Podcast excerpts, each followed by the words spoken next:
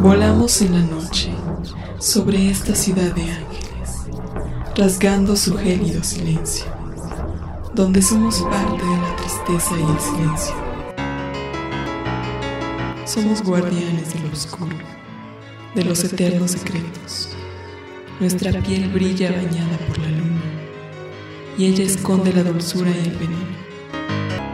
Únete a nosotros, coge tus alas Cruza la oscuridad de la noche, cúbrete con la brisa de los sentidos y abre el telón del teatro de las ánimas.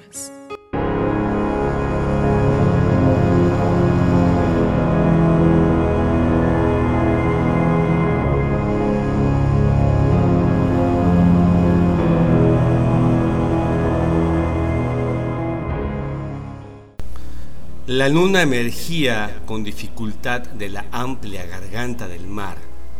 Sus gritos de triunfo parecían repetirse en el canto cacofónico de insectos y ranas. Una espesa neblina acentuaba el carácter fantasmagórico de árboles secos, tumbas marchitas, cruces rotas o erosionadas. El sol no terminaba de morir. Girones de luz agonizantes aún se aferraban a la nubosa atmósfera. No tardaría en llover. No podía esperar más. El claroscuro tendría que bastar para ocultar el horror de sus propósitos. A lo lejos ya distinguía las desfallecidas luces del caserío ventanas que apenas resguardaban íntegra la flama de velas y fogones. Ni un alma alrededor. Las calles solían vaciarse con el crepúsculo. Sin embargo, el nerviosismo alteraba sus percepciones. Sus pasos parecían resonar hasta el otro lado del globo terráqueo. Había miedo en su interior, también una suerte de veneno pertinaz que lo obligaba a continuar los pasos, a no cesar en su empresa. Volvió a mirar hacia todos los puntos cardinales, después descargó su pesado bulto y extrajo el pico y agradeció la blandura de la tierra húmeda y recién removida.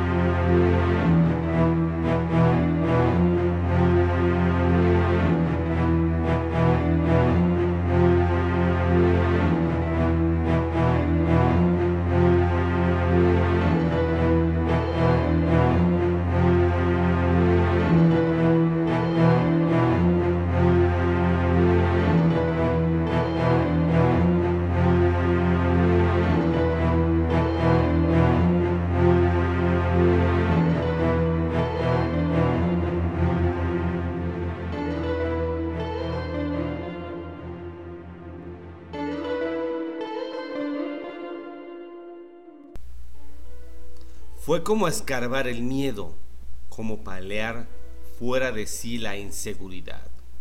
Su vieja ánima pasional resurgía de la cercanía del ataúd. Un crepitar subió desde los pies hasta ensordecer sus oídos, cuando su pala golpeó la superficie del féretro.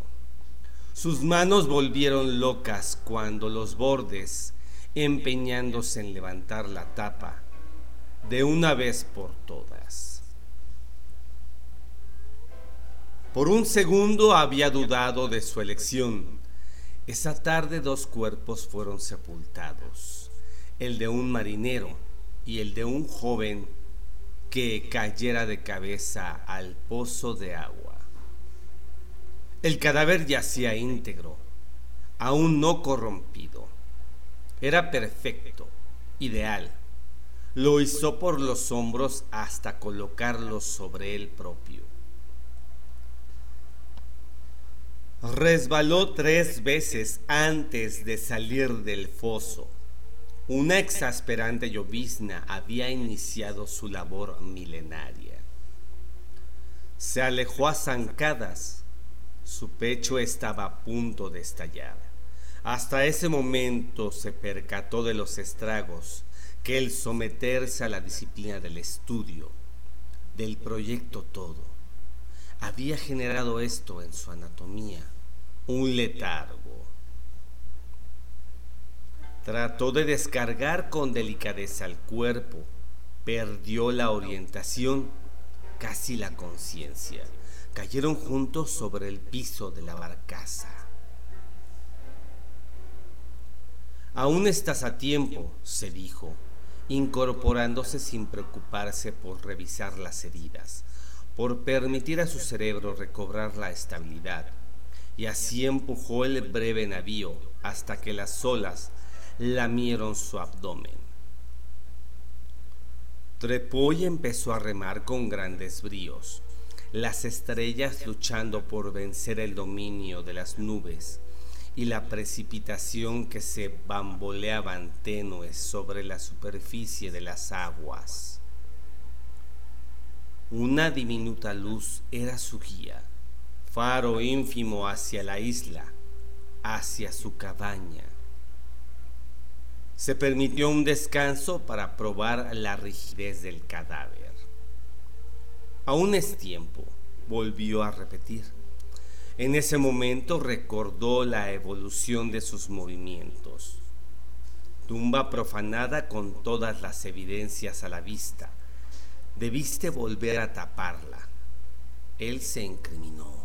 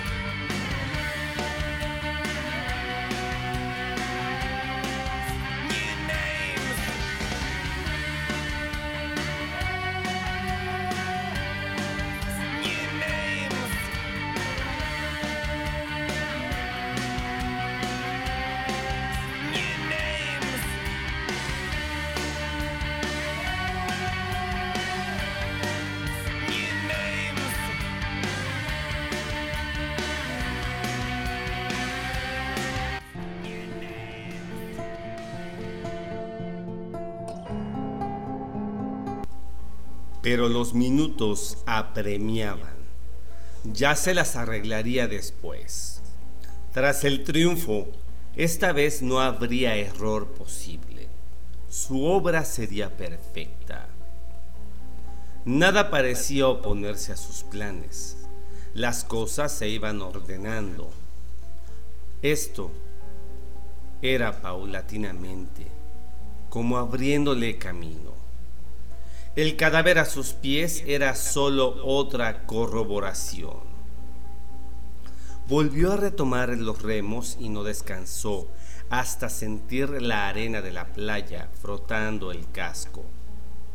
Olvidó sus implementos, asegurar la lancha.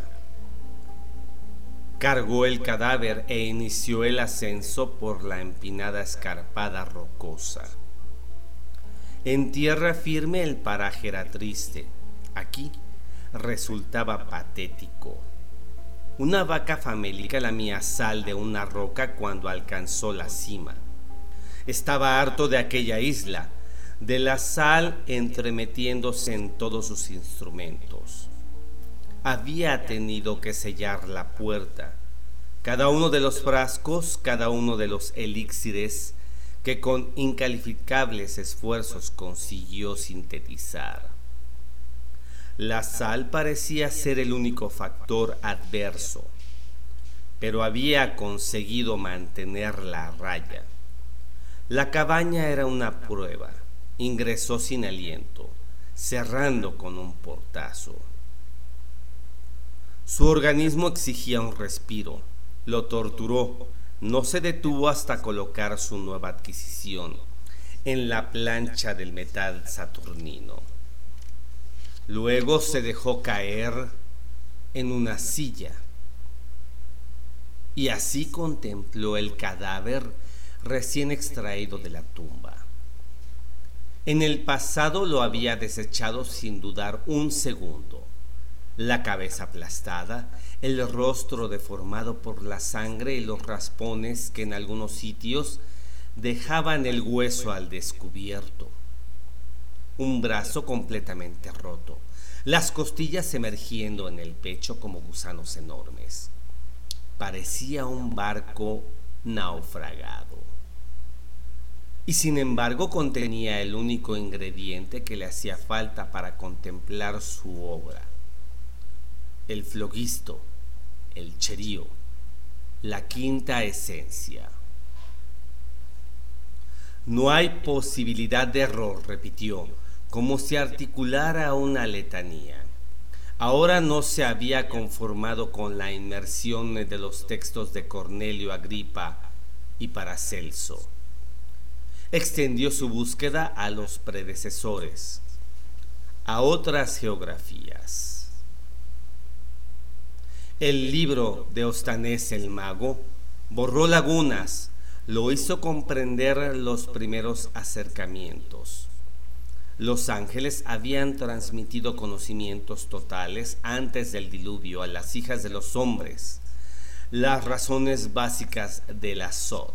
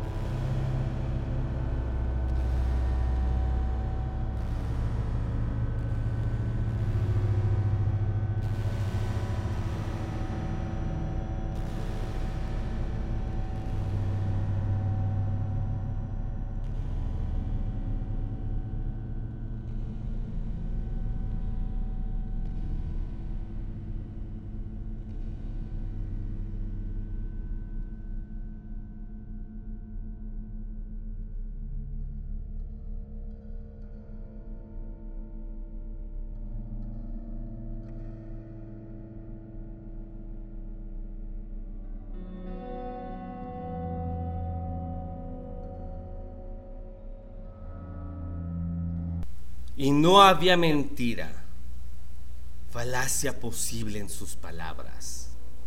Enoch lo registró al principio de los tiempos, veladamente en sus escritos, esos que el clero suprimiera de la Biblia por miedo al hombre, a su capacidad de adquirir sabiduría. Y Sósimo logró captar toda la esencia en su libro Smut, explicación nítida, no parcializada que después Cornelio Agripa y Paracelso presentarán en su propia versión. Ahora poseía íntegro el secreto del azot e iba a emplearlo. Sus manos sudaban, su cuerpo vibraba en la frecuencia de la creación universal, se sentía integrado al cosmos. Ya no podía parar. Contempló una vez más su obra, compañera perfecta, constituida de algo mejor que el barro, de materia evolucionada a la que solo faltaba vida, alma. Ya no sentía sobre su cabeza la terrible espada de Dramocles, ni en su interior la tortura de la conciencia y el remordimiento, la sensación del pecado. Había soslayado las problemáticas en la intachabilidad con la arquitectura de un ente superior. Era un hombre completo, científico a más no poder, pese a su entorno, a la sociedad podrida que a cada momento criticaba, aún en voces de los sabios. Conectó los sistemas de flujo, untó sales sidéricas a todo lo largo del cuerpo perfecto. Canalizó destilados de semilla verdadera los conductos alimenticios no podía dejar atrás a Boesilvio y sus ideas sobre los fluidos. Tampoco a don Luis de Centelles. Sus besos creaban ecos en la psique mientras contemplaba el proceso.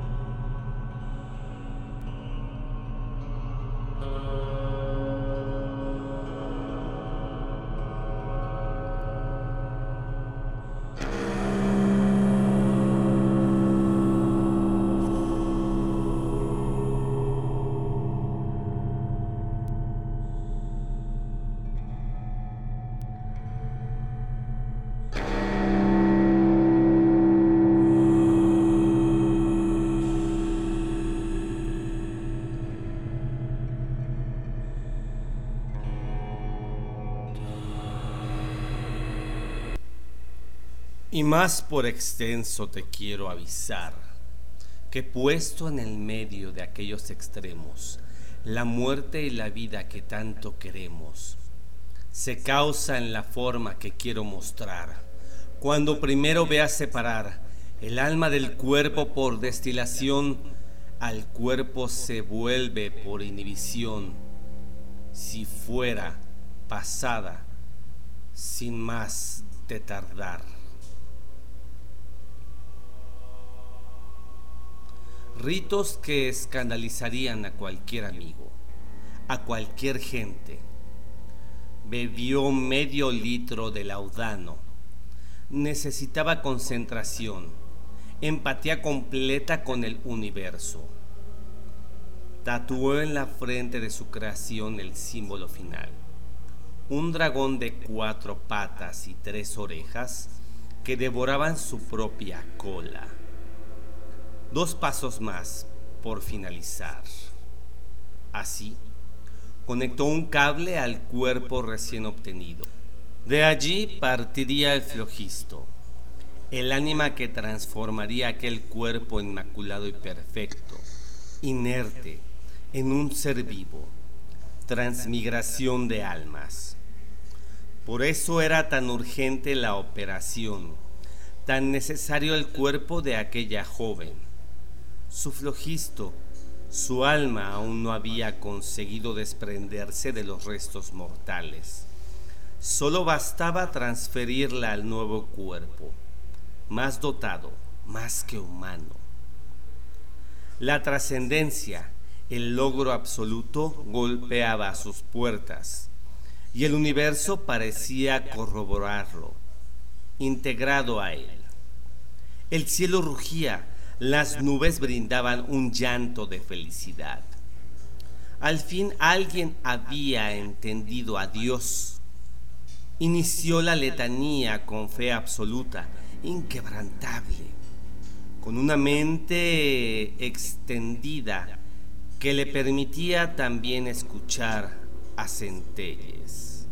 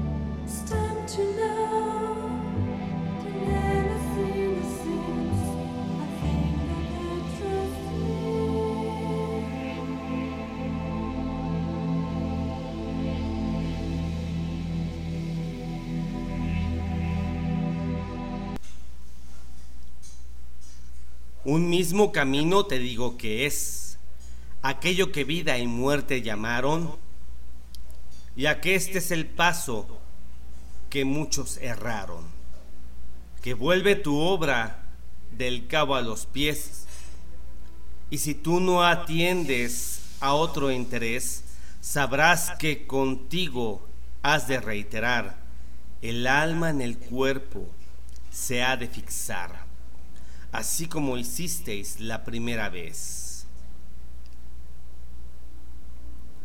Hasta en el reintento marcaba el nube sus designios. Aquello era grande, milagroso. Un relámpago rasgó las tinieblas, cimbró vidrieras y tierra entera. Galvanización compartida, una energía gutural primigenia sacudió sus miembros. Las lágrimas bajaron por su rostro, felices, incensurables. El cuerpo se sacudía, las manos parecían querer cerrarse, intentar aprender cómo se manejaba un cuerpo. Los aullidos del viento reclutaron un compañero la ventana oeste reventó. No solo la lluvia consiguió introducirse, y una sombra maléfica, animal, lo hacía también. Éxtasis coartado, la espada de Dramocles tocando su epidermis, concatenando el miedo, haciéndolo resurgir desde el fondo mismo de su cerebro, desde el fondo del oscuro cosmos. Una frialdad concentrada posándose en su hombro que aparecía de la mano. Tardaste demasiado, voz conocida, profunda, mausoleica, pero has hecho un buen trabajo. ¿No es para ti? se sorprendió diciendo. Cuando la creaba, armaba la ideal arquitectura.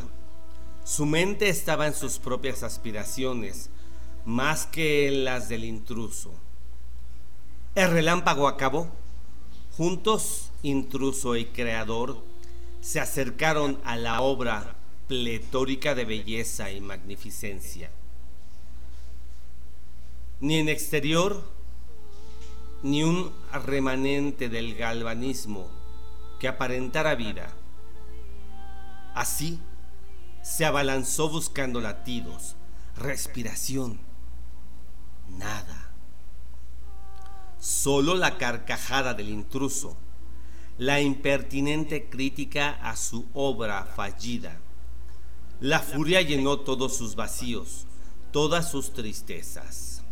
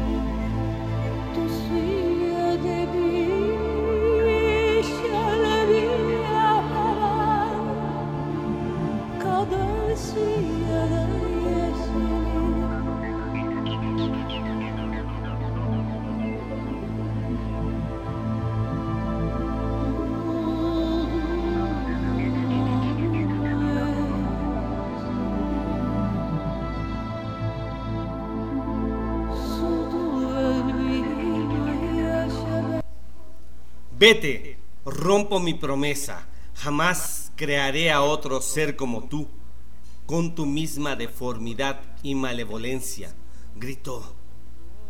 Fuera de sí, con el ansia asesina, saturando sus neuronas, colisionando con el miedo, el irreflexivo temor a su anterior creación. Esclavo, Trataré de razonar contigo, dijo el intruso, aunque has dado prueba de ser indigno de mi condescendencia. Recuerda que tengo un gran poder. Te consideras miserable, pero yo puedo hacerte tan desdichado que la luz del día te resulte odiosa. Tú eres mi creador, pero yo soy tu amo. Obedece y tembló de pies a cabeza sin poder reprimir breves ojeadas a la mujer perfecta. Aquello era imposible. Su sistema había mejorado enormidades. Poseía el secreto del azot, de la fuerza vital. Entonces, ¿por qué no se movía? ¿Por qué sus pulmones no exigían aire? Trató de mirarlo, de imponerle su dominio pero la figura era demasiado para sus sentidos, desmesurada, grotesca, enervante, un monstruo. Esto dejó a su boca reproducir pensamientos reprimidos. La hora de mis vacilaciones ha pasado y ha concluido el periodo de tu poderío. Tus amenazas no pueden moverme a ejecutar ninguna maldad al contrario, me confirman en mi decisión de no crearle una compañera de perversidades. ¿Debo soltar fríamente en el mundo un demonio que se complace en la muerte y la desdicha? Vete, estoy decidido, y tus palabras no harán sino exasperar mi cólera. El monstruo leyó la determinación en sus ojos y torció la mueca hasta hacer la caricatura de una sonrisa. Luego soltó una carcajada, estentórea, inmunda, como todo él. Músculos y arterias resaltaron bajo la amarillenta piel. Ojos aguanosos en cuencas blancuzcas, hipertrofiadas, labios negros y estirados, y una melena oscura enmarcándolo todo. No has tenido nada pese a todos estos años, dijo sin diversión dejando fluir su amargura, su propio odio. Estás perdido en la absurda búsqueda de emular a Dios. Me das lástima. Así concluyó el monstruo. Niégame todo lo que quieras. Sin mi intervención serías cadáver, polvo, un recuerdo perdido entre miles de recuerdos. Muy cierto coincidió el monstruo, sin relajar los músculos de su semblante. Pero tú no me creaste. En tus procesos de recaudación de partes humanas, diste con mi cuerpo, con mi tronco y cabeza, y los usaste como base para tu aberración. Después por un error que ahora no cometiste y que tampoco hubiera funcionado. Incluiste sangre humana en tus elixires y me devolviste la vida. Sí, porque lo único que necesitabas era la sangre. Calla, demonio, no envenenes el aire con palabras malvadas. Ya te he dicho mi decisión y no soy ningún cobarde para rendirme a las amenazas. Déjame, soy inexorable, dijo, defendiéndose con todas sus armas. No caeré en tus sucios ardides. Sé que no lo entiendes, perdido en los absurdos laberintos de la ciencia alquímica y humana. Soy algo que escapa a tu concepción, un vampiro nacido por el designio de Dios por el capricho de la naturaleza, un ser prácticamente inmortal. Y no solo he venido a regocijarme en tu obvio fracaso, en el desvanecimiento de tu altanería, a expresarte mi venganza por transformar mi belleza en esta silueta abominable, en esta nada, en este engendro. Lárgate, vete al infierno de donde nunca debiste salir, gritó el creador fuera de sí. A lo cual respondió, bien, me voy, pero recuerda esto, estaré contigo en tu noche de bodas. Ahí, en la adorable anatomía de tu dulce Elizabeth, concluiré mi demostración, mi obscura venganza, mi querido Víctor Frankenstein. Con la intención de difundir las diferentes expresiones artísticas de autores nacionales, cultivadores de géneros alternativos, la Universidad Autónoma de Tlaxcala, en coordinación con el Círculo Independiente de Ficción y Fantasía, realizan este esfuerzo apenas una neblina burlona que una vez más soltó su carcajada, obscura, degradante, vampírica. Con la intención de difundir las diferentes expresiones artísticas de autores nacionales, cultivadores de géneros alternativos, hace unos años, la Universidad Autónoma de Tlaxcala, en coordinación con el Círculo Independiente de Ficción y Fantasía, realizaron este esfuerzo y crearon una nueva vertiente. Esta, el fanzine llamado Azot. Ciencia, ficción, cyber, dark y fantasía.